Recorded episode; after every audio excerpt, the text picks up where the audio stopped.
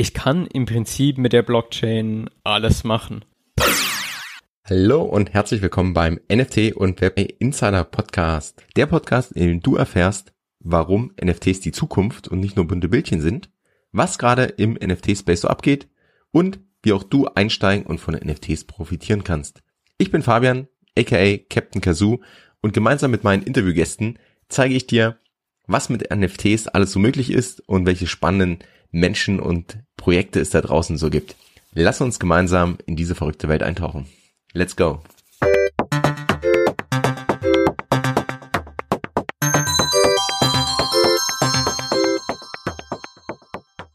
Welcome back beim NFT und Web3 Insider Podcast. Heute spreche ich mit Felix und es geht um das Thema Smart Contracts und wir gehen wirklich mal ein bisschen in das Thema rein, versuchen ein paar Missverständnisse aufzuklären und mal ganz generell zu erklären, was Smart Contracts eigentlich sind, was sie vielleicht auch nicht sind und lösen ein paar Missverständnisse auf, die es da draußen so gibt. Von daher freue ich mich wahnsinnig auf dieses Gespräch. Bevor wir einsteigen, also erstmal, hallo Felix, willkommen im Podcast und stell dich doch vielleicht unseren Zuhörern kurz vor. Wer bist du und was machst du so? Hi Fabian, ähm, ich bin der Felix, und ähm, ich bin bei Twire als äh, Smart Contract und Web3-Entwickler. Und ähm, genau, ich bin in dem Bereich schon seit 2018 drin und mache das jetzt seit einem Jahr aktiv wieder. Ähm, bin da auch in der Beratung tätig. Ähm, genau, also alles rund um Blockchain und Smart Contract. Also sehr aktiv und sehr, sehr viel Erfahrung. Du hast ja auch schon einige Projekte dann direkt abgeliefert. Ähm, lass uns da aber vorher noch mal ein Stück zurückgehen. Also Du hast gesagt, seit 2018 bist du dabei. Wie bist du denn da reingekommen? Ja? Also wann hat dich das Thema das erste Mal so irgendwie gepackt oder wo hast du es aufgeschnappt und wann hast du gemerkt, hey, das, äh, das ist was für mich? Ähm, ich hatte damals auf der Uni einen Kollegen, der war relativ früh in dem Space schon drin. Ähm, der hatte auch vorher bei Google gearbeitet und kannte sich deshalb immer mit den neuesten Themen aus. Und der ist einfach irgendwann zu mir gekommen und meinte, hey, hast du nicht Lust, was mit Blockchain zu machen? Ich hatte damals noch gar keine Ahnung, was das so richtig sein soll. Ähm, habe einfach mal zugesagt, äh, weil ich Lust hatte auf ein Projekt. Und so bin ich ein bisschen in das Thema reingerutscht. Ähm, wir haben dann auch relativ früh so ein ERC20-Token, als gerade so der Hype da war, ähm, released. Wollten da auch ein paar coole ähm, neue Features reinbringen, also nicht nur das Trading vom Token, ähm, sondern das sollte mit so einer Social-Media-Plattform verbunden sein. Und das hat mich dann so interessiert, dass ich meinen Studienschwerpunkt ähm, auf das Thema Blockchain gelegt habe. Cool, also direkt voll, voll eingestiegen und die Herausforderungen gesucht. Was waren denn vielleicht bisher so die größten Herausforderungen oder was sind so die größten Herausforderungen, die du so, so hattest auf dem Weg, ähm, da wirklich zum, hin zum Blockchain-Entwickler und zum Smart Contract-Entwickler? Also gerade am Anfang war es schwierig, an Informationen zu kommen. Äh, klar war vieles Open Source, aber vieles war auch noch neu, nicht dokumentiert. Äh, man konnte noch nicht über jedes Thema ein YouTube-Video gucken, sondern musste sich das alles anlesen. Äh, teilweise auch wissenschaftliche Paper dazu lesen, gerade so im Bereich Zero Knowledge. Das war dann schon tough. Ähm, hat aber auch Spaß gemacht, weil wirklich noch gar nichts da war. Man konnte auch selber Sachen publishen ähm, und da war die Community sehr dankbar. Auf der anderen Seite gab es oft Missverständnisse, ähm, gerade wenn man mit Firmen über das Thema gesprochen hat, ähm, weil die einfach nicht verstanden haben, was ist der Benefit von der Blockchain überhaupt, um was geht's. Für die war das halt ein großes Buzzword, dass sie dann vielleicht wegen dem Buzzword haben wollten, aber dann schnell festgestellt haben, dass Blockchain eigentlich teurer ist wie herkömmliche ähm, Serverinfrastruktur und haben dann eher die Technologie versucht zu verwenden, aber nicht nach einem passenden Use Case versucht. Also ein bisschen nach dem Motto, ähm, wenn man einen Hammer hat, sieht alles aus wie Nagel. Hast du das Gefühl, das ist heute immer noch so oder ist es schon ein Stück weit besser geworden? Teils, teils, teils gibt es super coole ähm, Use Cases, die ich ja auch persönlich super spannend finde. Ähm, andererseits ist das Problem noch ein bisschen schlimmer geworden, weil der Hype einfach noch größer ist, auch insbesondere im NFT-Bereich. Ja. Ja, das Gefühl habe ich auch. Ich glaube, auf der einen Seite ist es wichtig, da viel auszuprobieren, damit man auch lernen kann und einfach so mit der Technologie lernt. Und wie du gesagt hast, ja, am Anfang gab es irgendwie noch gar nicht viel Dokumentation. Es wird besser, es wird mehr, es äh, gehen auch, geben mehr Leute Wissen weiter. Und ich glaube, dafür ist es wichtig, dass man so Sachen ausprobiert und, und einfach mal was macht. Ja, auf der anderen Seite sollte man sich natürlich auch fragen, gerade in einem kommerziellen Umfeld, wo, was ist denn wirklich mein, mein Use Case und wofür kann ich das sinnbringend einsetzen. Dann lass uns doch mal direkt ins, ins Thema einsteigen. Also was sind eigentlich Smart Contracts für jetzt, ähm, sagen wir mal, ich habe davon noch nie was gehört. Ich habe irgendwie mal gehört, das gibt's da auf äh, verschiedenen Blockchains, äh, wie zum Beispiel Ethereum. Aber was genau ist denn ein Smart Contract überhaupt? Genau, Smart Contracts ähm, sind ähm, zum ersten Mal so mit der Ethereum-Blockchain richtig ähm, publik geworden. Ähm, und im Prinzip beschreiben Smart Contracts einfach nur Code, der nicht auf meinem Computer, sondern auf dem Computer von jemand anderes ausgeführt wird.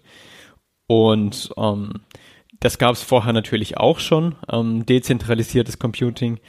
Aber Computing ist natürlich auch immer teuer oder mit, generell mit Kosten verbunden, weil irgendjemand muss ja für die Ausführung von dem Code bezahlen. Und da eignet sich halt so eine, ähm, so eine Kryptowährung super dafür, um das zu incentivieren. Das heißt, wenn ich Code bei mir ausführe, dann bekomme ich was dafür. Ähm, das machen dann die Miner. Und die Miner lassen dann tatsächlich den Code, den ich in so einem Smart Contract festlege, bei sich auf dem Computer laufen. Der läuft dann tatsächlich auf ganz vielen Computern, weil viele versuchen, den Block zu meinen. Ähm, Genau, und das ist halt super spannend, weil ähm, dadurch erhalte ich die Möglichkeit, ähm, ich sag mal, sichere Transaktionen zu machen, die einfach von der Community verifiziert sind, also von, von, von allen Minern, die an so einem ähm, Blockchain-Netzwerk teilnehmen, äh, wird sichergestellt, dass bei der, bei der Ausführung von dem Code niemand betrügt. Und das kann ich dann auch nachvollziehen. Und das ist so das Coole an den Smart Contracts. Gut, also kann man zusammengefasst sagen, dass ein Smart Contract eigentlich digitaler Code ist, der dezentral auf einer Blockchain ausgeführt wird, ohne dass ich dafür dann einen Mittelsmann oder einen zentralen Server brauche. Und ja, je nach Blockchain sind dann die Miner oder bei Proof of Stake die Validatoren für die Ausführung oder dann effektiv für das Schreiben der Blöcke verantwortlich. Ähm, interessant fand das, fand ich, dass Vitalik, also der, einer der Co-Founder von Ethereum, ja mal geäußert hat, dass er im Nachhinein den Namen äh, Smart Contract etwas bereut für das Konzept und es lieber irgendwie Persistent Script genannt hätte. Aber man kann ja letztendlich trotzdem von einem Vertrag sprechen, der einfach ohne äh, jemanden in der Mitte ausgeführt wird. Also äh, technisch gesehen einfach automatisierten, selbst ausführenden Vertrag, der letztendlich aber die Vereinbarung zwischen zwei Parteien ähm, als Code sozusagen festhält. Und was ich auch interessant fand, also du hast ja schon gesagt, Smart Contract ist zum einen verteilt und dezentral, aber auch durch die Blockchain sehr transparent und das heißt, ich sehe direkt ähm, zum einen, was ausgeführt wird, wenn ich mich auskenne, aber ich sehe auch direkt, ob jemand äh, im Netzwerk versucht zu betrügen und dann gibt's eben entsprechende Strafen. Wenn ich jetzt ein eigenes Projekt machen möchte, sagen wir mal im NFT oder Web3-Bereich, ähm, dann habe ich ja verschiedene Möglichkeiten. Also ich kann ja einmal, ich sag mal so, Standard-Contracts auch nehmen. Also ich kann beispielsweise auf OpenSea gehen, habe jetzt, äh, nehmen wir an, ich bin Fotograf, ähm, habe verschiedene Bilder und möchte jetzt meine Kollektion erstellen, dann kann ich das ja relativ einfach über OpenSea ähm, oder ein paar andere Plattformen machen. Ähm, die, die haben wir vor kurzem ja auch im Podcast vorgestellt. Was spricht denn jetzt mal aus deiner Sicht wirklich, der sehr tief drin ist und Smart Contracts auch selbst schreibt, für äh, solche Plattformen und was spricht vielleicht auch dagegen? Also ich denke, da gibt es verschiedene Stufen. Ich würde vielleicht in, in vier Stufen unterteilen. Die, die erste Stufe ist, dass ich das tatsächlich auf OpenSea mache. Dann habe ich mit dem Smart Contract absolut keine Berührungspunkte. Ähm, ich musste nicht selber deployen. Ähm, vielleicht wird auch vieles gar nicht auf der Blockchain ausgeführt, was ich, das, wo ich eigentlich denke, dass es auf der Blockchain ausgeführt wird. Ähm, und das kann von jedem gemacht werden. Da muss man nicht mal wirklich Blockchain-Wissen haben. Ähm, es ist vielleicht ganz gut, wenn man ein paar ähm, Ethereum ähm, oder Matic-Token im, im Wallet hat. Aber sonst brauche ich kein Wissen über die Blockchain haben. Ähm, die zweite Stufe sind so die No-Code-Varianten. Da kann ich mir dann in einem, in einem schönen Interface, kann ich mir zusammenklicken, was soll denn mein Token können. Ähm, was hinten rauskommt, ist dann auch ein Smart Contract, der auf mich angepasst ist, aber der sich doch in einem Rahmen bewegt, der von der Website natürlich dann festgelegt werden muss. Und oft übernehmen dann diese, diese Plattform auch das Deployment von, von dem Contract. Ähm, da bin ich schon dann ein bisschen näher wieder an der Technologie dran. Es wäre auch nicht schlecht, wenn ich dann die Fachbegriffe auch verstehe, dass ich weiß, was ich da überhaupt deploy. Weil immerhin geht es dann um Geld, was ich dann über die Blockchain transferiere. Dann hätten wir noch ähm, die, die Standards, ähm, die sind ja relativ bekannt, also ERC20 für die, für die Coins, aber halt dann auch die NFTs, also ERC ähm, 721 oder 1155. Und mit denen kann man schon relativ viel machen. Also ich würde auch jedem empfehlen, der generell einen Token schreiben möchte, er sollte sich an die Standards halten. Und ähm, dann auf der obersten Stufe kann man sich dann wirklich selbst einen Smart Contract schreiben. Ähm, man kann sich auch natürlich ähm, an den an den Standards bedienen, denn die Standards haben den Vorteil, dass dann so Plattformen wie OpenSea den Token besser integrieren können. Also wenn ich die OpenSea zum Beispiel nimmt meinen Token nur in in ihrem Listing auf, wenn der auch den Standard erfüllt, sonst wird er gar nicht gelistet. Und dann kann man natürlich hingehen und in so einen ähm, in so einen Token-Standard oder in seinen eigenen Smart Contract alles reinschreiben, was man möchte. Und und das finde ich persönlich am coolsten, weil da kann man über das hinausgehen, was man so jeden Tag auf OpenSea sieht, weil da gibt's nicht nur die Möglichkeit, irgendwelche Bildchen hochzuladen, sondern da kann man auch richtig, richtig viel verbinden, kann zum Beispiel auch die Blockchain mit IoT verbinden. Das finde ich persönlich ganz spannend, weil das die NFTs dann in die echte Welt reinholt. Oder man kann verschiedene Smart Contracts auch untereinander miteinander verbinden, was man gerade im Gaming-Bereich öfters mal sieht. Ja, das ist das mega spannende, was heute alles möglich ist, wenn ich gerade die Blockchain oder letztendlich die Token auf der Blockchain, wie beispielsweise NFTs, mit der Außenwelt verknüpfe und einfach verschiedene Anwendungs Anwendungsfälle dann abbilden kann. Und dafür ist ja ganz logisch, brauche ich dann auch einen Entwickler. Das heißt, wenn ich heute ein Projekt habe oder eine Anforderung habe, wo ich sowas umsetzen möchte, dann suche ich mir einen Blockchain-Entwickler oder ich beauftrage beispielsweise die Twire und gegebenenfalls dich dass ich entsprechend eine ähm, customized Lösung bekomme, wo eben solche ähm, coolen Sachen dann auch äh, rein entwickelt werden in den Smart Contract. Das ist natürlich außerhalb von von den Standard Contracts, die wir irgendwie für NFTs sehen oder auch was die die Plattformen können, wo ich mir das sozusagen zusammenklicke. Aber da wird's ja dann richtig interessant. Bevor wir vielleicht reingehen, was alles heute möglich ist und so ein paar Beispiele nehmen, gibt's glaube ich auch einige Missverständnisse in dem Zusammenhang. Also was, was ich öfter mal sehe, höre, was auch völlig logisch ist, wenn man gerade einsteigt oder wenn man versucht, das Konzept irgendwie zu verstehen. Ähm, Missverständnis eins aus meiner Sicht ist so ein bisschen das Thema, was ist denn jetzt wirklich, was gehört denn beispielsweise zu einem NFT, zu einem Token wirklich dazu und was nicht? Also wenn man mal so die PFP, die Profilbilder als Beispiel nimmt, dann gibt's oft das Missverständnis, hey, das Bild ist gleich mein NFT und der liegt auf, und das Bild liegt auf der Blockchain beispielsweise. Aber die Realität sieht ja ein bisschen anders aus. Genau. Ähm, die Blockchain stellt eigentlich nur sicher, dass ich dann am Ende das richtige Bild erhalte. Die Metadaten sind eigentlich widersprüchlich zu dem, was man immer so annimmt, gar nicht in der Blockchain gespeichert. Ähm, ich kann die natürlich ähm, auf einem Blockchain, Blockchain ähm, hinterlegen oder in, auf einem verteilten Netzwerk ähm, wie IPFS.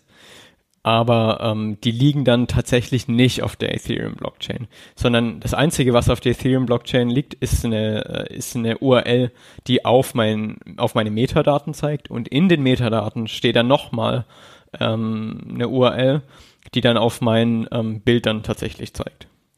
Das heißt, eigentlich ist das Bild, was man dann später wirklich kauft, ganz, ganz weit weg von der Blockchain. Und das lässt sich dementsprechend auch später noch ändern. Also viele ähm, NFTs oder NFT-Projekte gehen hin und speichern das erstmal auf OpenSea.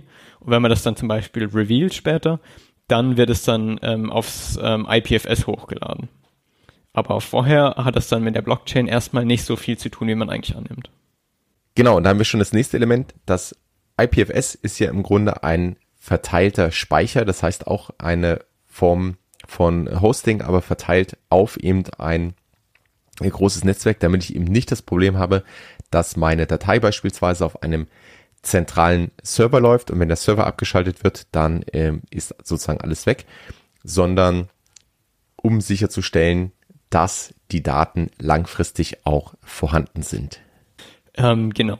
Also tatsächlich, äh, tatsächlich ist beim IPFS also dem interplanetaren File System, glaube ich heißt, ähm, so dass es dort auch auf Servern liegt, weil irgendwo muss das Bild ja sein und irgendwo müssen wir auch ähm, das Web so nutzen, wie wir das kennen.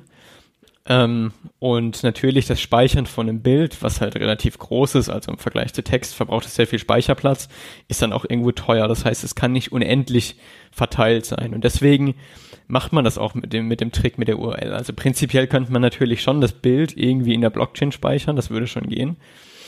Ähm, aber das wäre einfach super teuer, weil wir wollen ja den Code ähm, auf so vielen Rechnern wie möglich ausführen. Beziehungsweise soll ja einfach weiterhin verteiltes Netzwerk sein. Und ich muss einfach für die Datenströme dann auch bezahlen, die da hingehen, die eventuell gespeichert werden. Speicherplatz ist auch in, in einem gewissen Rahmen dann teuer.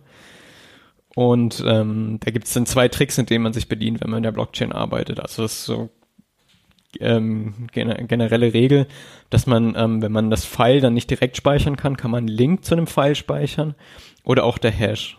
Also der Hash ist so eine Art Signatur ähm, für Daten, die man in der Blockchain ablegen, äh, ablegen will.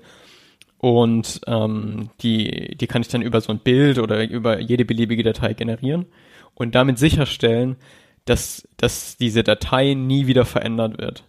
Und ähm, die kann ich immer wieder erstellen, diese Signatur, und damit feststellen, wenn in der Zukunft jemand mein Bild oder sowas verändert, ähm, dass es nicht das Bild ist, was ähm, ursprünglich war. Und das ist, das ist ganz cooler ähm, Trick, der aus der Kryptographie kommt.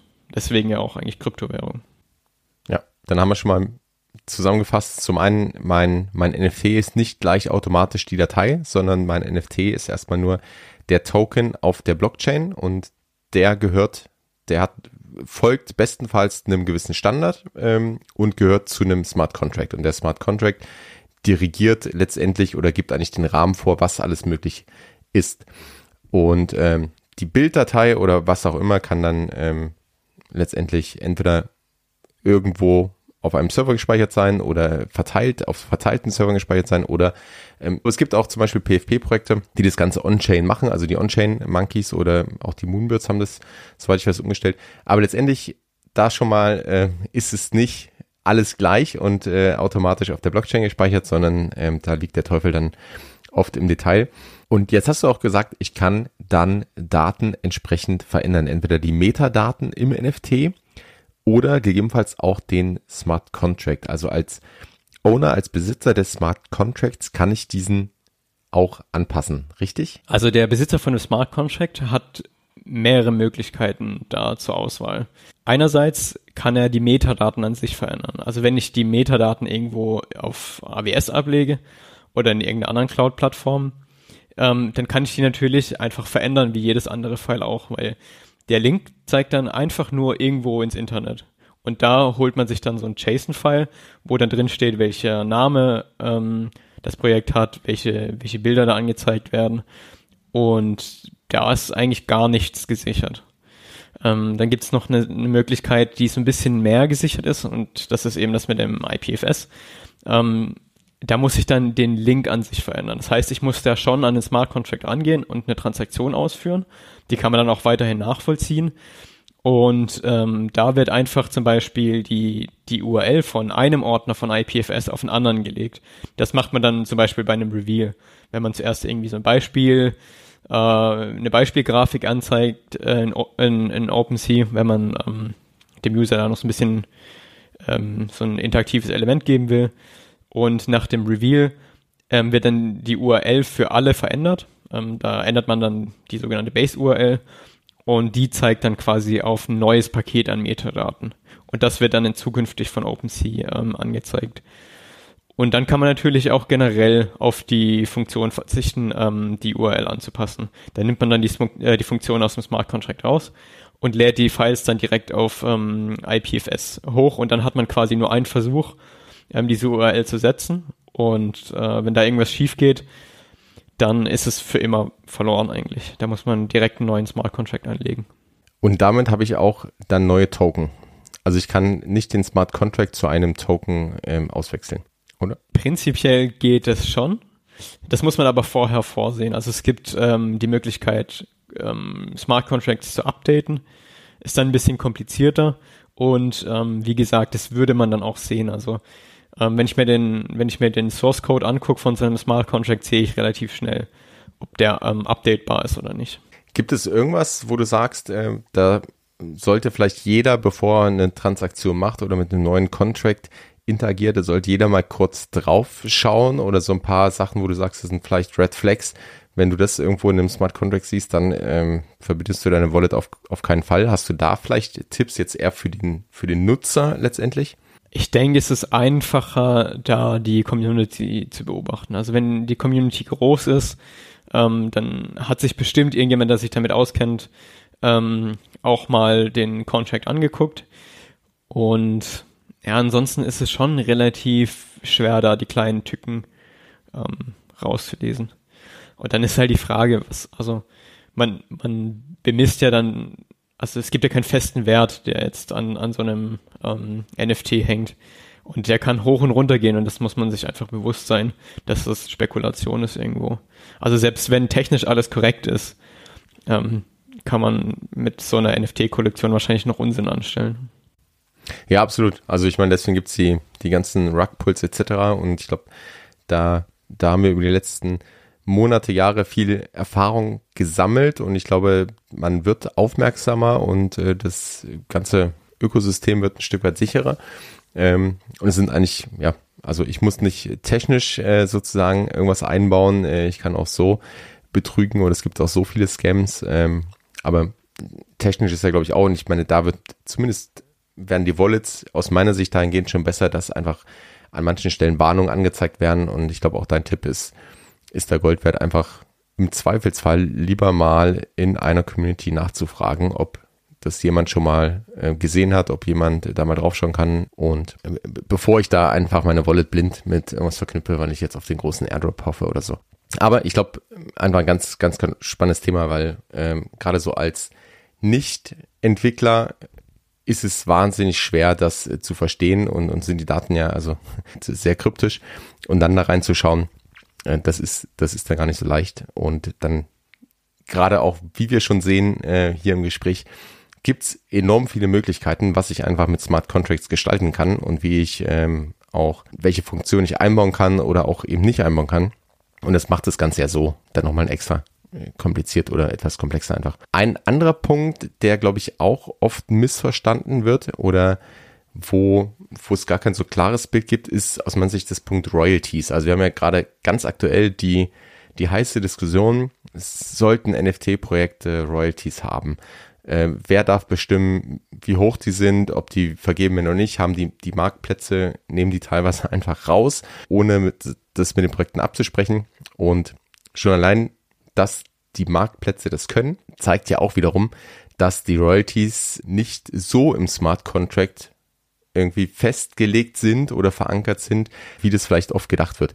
Kannst du das so ein bisschen mal erklären, den technischen Hintergrund, wo eigentlich die festgelegt werden, was ich in einem Smart Contract machen kann, was ich vielleicht in einem Smart Contract von einem Marktplatz mache und also da einfach so ein bisschen mal so, so einen Überblick oder so ein bisschen Licht ins Dunkel bringen. Okay, als ich so das erste Mal auf NFTs gestoßen bin, war ich auch überrascht, dass so ein NFT out of the box auf allen Marktplätzen funktioniert. Ähm, das heißt, es muss auch im Hintergrund irgendwie relativ offen sein, wie der Contract gestaltet ist, so dass sich eben da alle Marktplätze reinklinken können.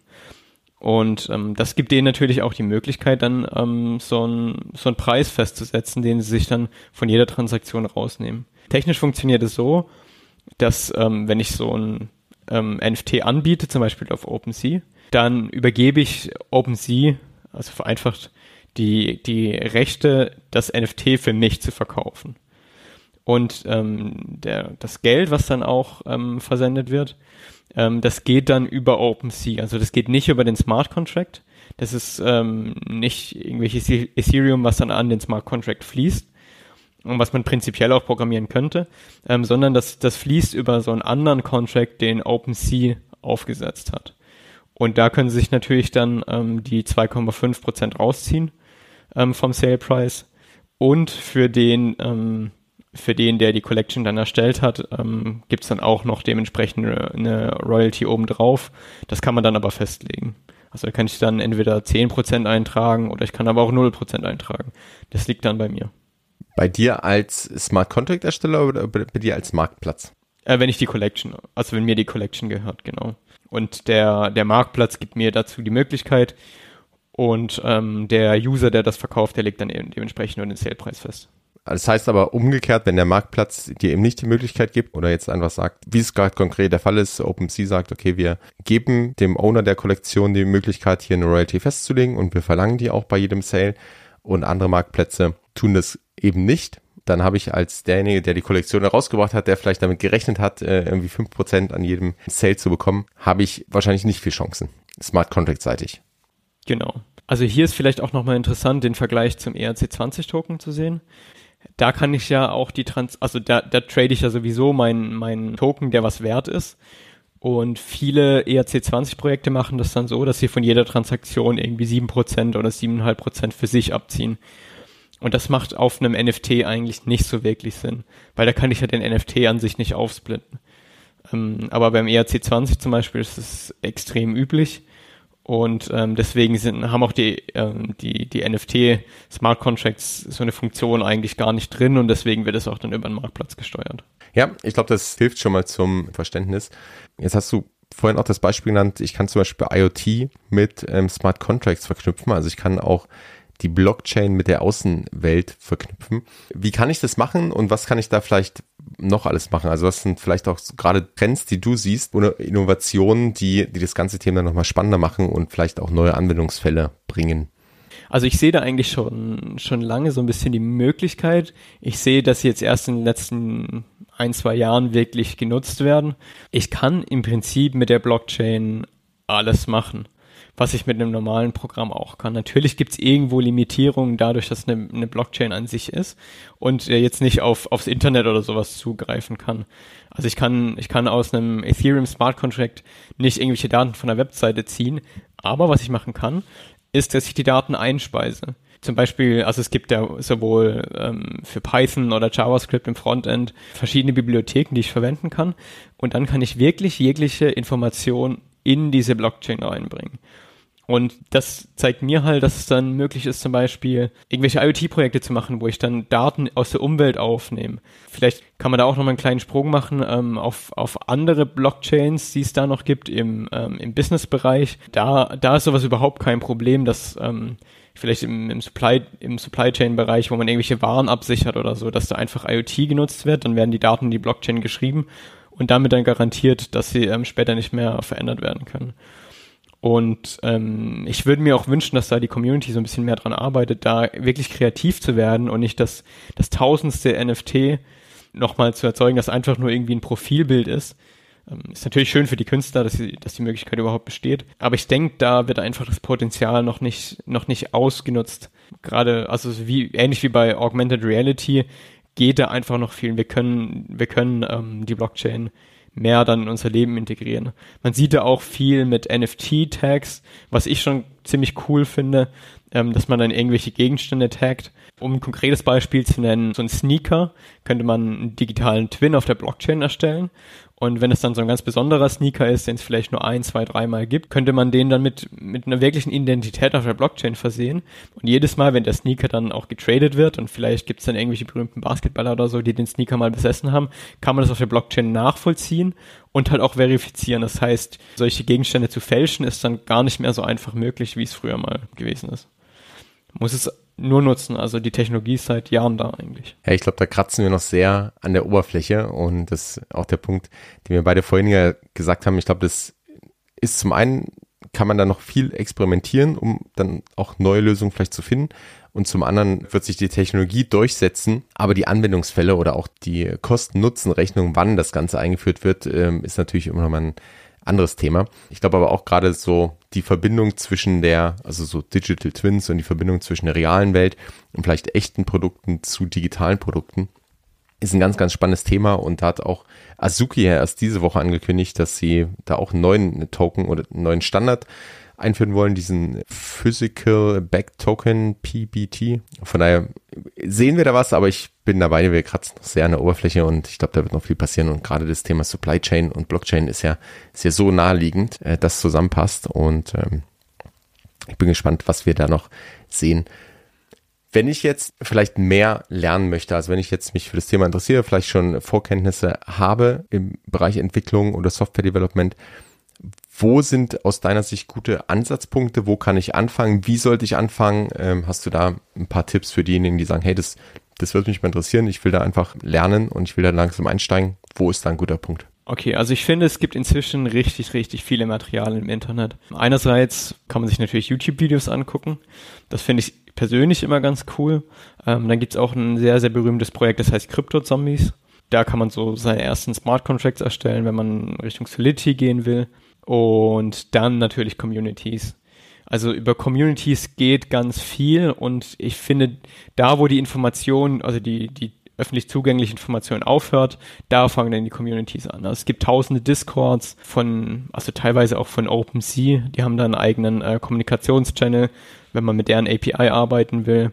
Und dann gibt's halt auch super viele private Discords, äh, wo man einfach rein kann und sich mit Leuten austauschen kann. Und das finde ich halt persönlich super angenehm, weil es dann doch irgendwo ein neues Thema ist und da manchmal Informationen einfach fehlen. Nicht mit Absicht, sondern einfach, weil sich das Thema so schnell bewegt, dass es schwer ist, da alles zu dokumentieren. Ich glaube, das ist auch so der, äh, wieder der große Vorteil von Web3 generell, dass die Community einfach da von Natur aus sehr, sehr stark ist und sich gegenseitig hilft, weil es eben auch gerade eine Notwendigkeit ist und in dem Bereich sieht man es auch sehr schön. Und man merkt, dass dir das Thema am Herzen liegt und ich weiß, du bist ja selbst auch als Coach und als Mentor unterwegs. Wo wäre denn vielleicht eine Anlaufstelle, wo man dich mal kontaktieren kann oder wo man dich trifft und vielleicht ein oder zwei Fragen loswerden kann oder welche Community kannst du da empfehlen? Klar, also mich kann man generell über ähm, Social Media gerne kontaktieren.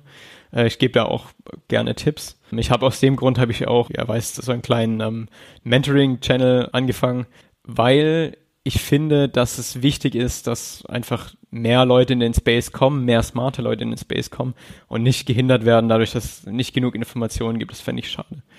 Außerdem finde ich, dass das Mentoring gerade im Web3-Bereich sich extrem lohnt, weil für mich ist der Web3-Bereich eigentlich nur ein Web2-Bereich mit ziemlich coolen Libraries. Wenn man Web2 eh schon verstanden hat, dann ist man, ich sag mal die 90 Prozent zum, zum Web3-Entwickler hat man dann schon geschafft. Und da möchte ich eigentlich jeden, der schon mal drüber nachgedacht hat und vielleicht schon mal eine Webseite gemacht hat, ermutigen zu sagen, okay, ich, ich schaue es mir jetzt mal an und fang vielleicht mal an, irgendwie ein kleines, kleines Blockchain-Projekt zu machen. Weil es ist nicht so schwer. Man muss einmal die, die Technologie verstanden haben, klar, das ist die Grundlage aber da geht auch ganz viel über Experimentieren und ganz viel über, über kleine Projekte schreiben. Und irgendwann macht es einfach Klick und dann ist man da und dann geht der Rest auch super easy.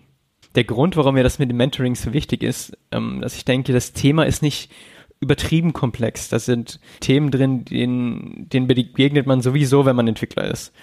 Ähm, wie, wie einfache Kryptographie und so. Und es gibt so einen Pfad und der ist relativ leicht zu lernen. Aber wenn man nach links abbiegt oder wenn man, wenn man zweite Einrichtung abbiegt, dann, dann kommen da die Clickbait-Artikel und man wird eher verwirrt, manchmal auch mit falschen Informationen gefüttert.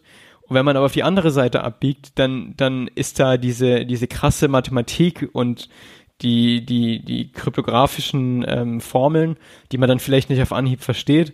Und wenn, wenn man aber an der Hand genommen wird und einfach auf dem richtigen Pfad geht, dann ist das Thema schon verständlich eigentlich und, und das will ich mit dem Mentoring erreichen. Ähm, die Leute müssen natürlich dann, dann trotzdem lernen, aber ich sag denen, hey, du kannst dir mal das Thema anschauen. Ähm, vielleicht kommst du dann relativ schnell voran und kannst auch deine, deine erste Krypto- ähm, oder Web3-App oder Webseite dann deployen. Cool. Finde ich enorm wichtig, dass es, dass es solche Initiativen gibt und ähm, ja, wie du sagst, dass man da auch ich glaube, Learning by Doing ist allgemein immer gut, ja, dass man einfach sich in kleinen Schritten vorantastet und dann einfach mal Sachen ausprobiert und dann halt auch aber eine Anlaufstelle hat, um Leute zu fragen, die dann auch gerne helfen. Also ich finde es auch enorm wichtig und, cool, dass du das machst. Also wir packen auf jeden Fall die Links zu dir, zu der Community, auch zu Twire in die Show Notes. Das heißt einfach, wer sich dafür interessiert, unten klicken. Und ich glaube, das war schon ein sehr, sehr guter Überblick. Ist ein hochkomplexes Thema, merkt man auch schon. Ich glaube, wir werden nochmal in der späteren Folge einen Deep Dive machen.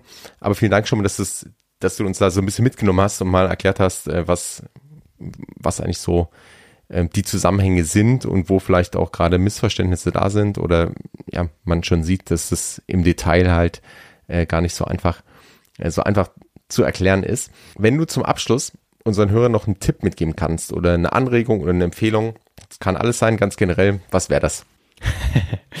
okay, das ähm, ist schwierig. Ähm, ich würde, ich würde, glaube ich, einfach gern bei den Communities bleiben. Geht einfach mal in irgendeine Community rein, sei es jetzt Discord oder irgendeine andere ähm, Social Media App und tauscht euch mit den Leuten aus. Also da entsteht einfach super viel.